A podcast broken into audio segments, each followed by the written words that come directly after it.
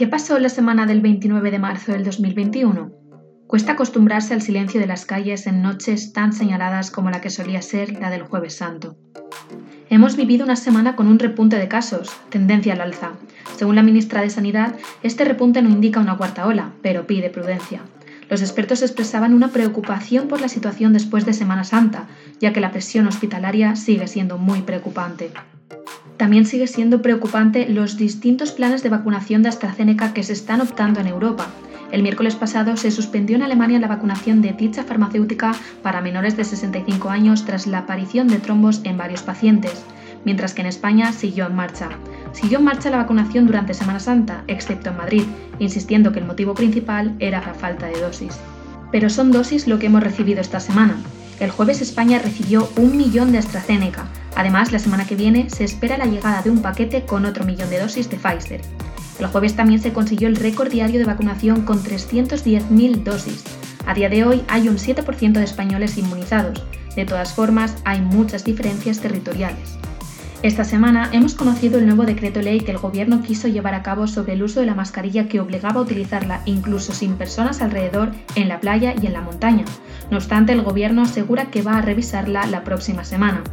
Los expertos afirman que puede ser un impacto negativo para los destinos turísticos, por ello el gobierno regional de Canarias modificó la norma estatal.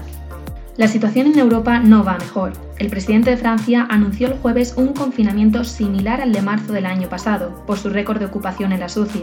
Estas medidas, como el cierre de los colegios o de los comercios no esenciales, entraron en vigor a partir del sábado y durarán hasta el 2 de mayo. Además, en Italia se aprobó un decreto que alarga las restricciones hasta el 30 de abril. Mientras tanto, en Portugal mejora la situación y por ello los niños volverán a las aulas y se reabrirán los bares. No obstante, la OMS avisa a Europa, considera que el ritmo de vacunación de Europa es inaceptable y a ello se le suman las casi 24.000 nuevas muertes que tuvieron lugar la semana pasada en toda Europa. El pasado lunes se consiguió reflotar al Ever Given tras seis días de bloqueo.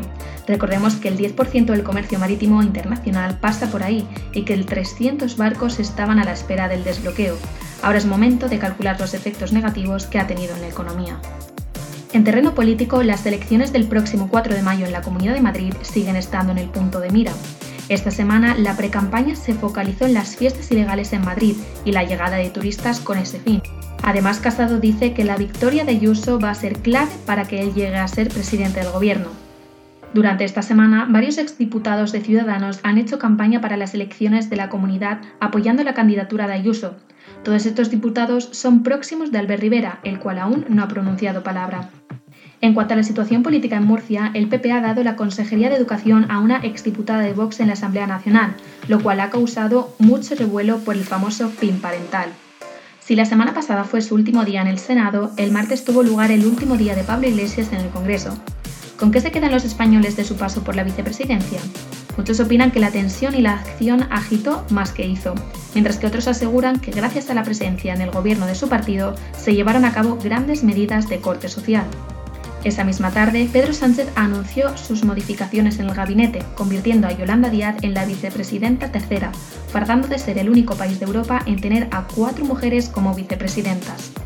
También esa tarde tuvo lugar el enfrentamiento de un grupo de fascistas con el ya ex vicepresidente, convirtiéndose en viral el vídeo del encontronazo.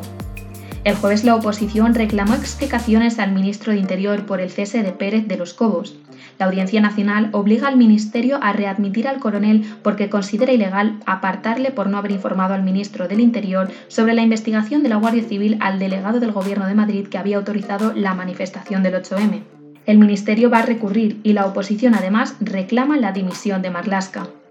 En terreno catalán, el pleno de investidura con la segunda oportunidad para Pere Aragonés fracasó el martes de nuevo debido a la tensión entre Junts y Esquerra, por lo que sigue el bloqueo político en Cataluña. A partir de este momento se abre un plazo de dos meses para que se pongan de acuerdo y si no, se convocarán a finales de mayo otras elecciones que tendrán lugar a mediados de julio. Y todo esto ha tenido lugar en vísperas de Semana Santa, una Semana Santa muy atípica, pero a la vez muy emocionante el Papa Francisco rezó la noche del viernes el Via Crucis en la plaza de San Pedro, sin público, acompañado de niños que homenajearon a los que perdieron la vida con el coronavirus. Y desde la otra punta del charco, el Capitolio volvió a vivir momentos de tensión. Un agente de policía murió y otro resultó herido grave tras que un joven de 25 años les desarrollase intentando acceder a las inmediaciones del Capitolio. Minutos después murió el joven tras ser disparado por otro agente policial. Esta semana podemos estar orgullosos de nuestra selección española, pues consiguió remontar el empate del primer partido de la fase de grupos eliminatoria para la Copa del Mundo tras el 2-1 contra Georgia y el 3-1 contra Kosovo. Esperemos que sigan esta racha. La Real Sociedad consiguió la Copa del Rey 2020 tras derrotar al Athletic de Bilbao 1-0.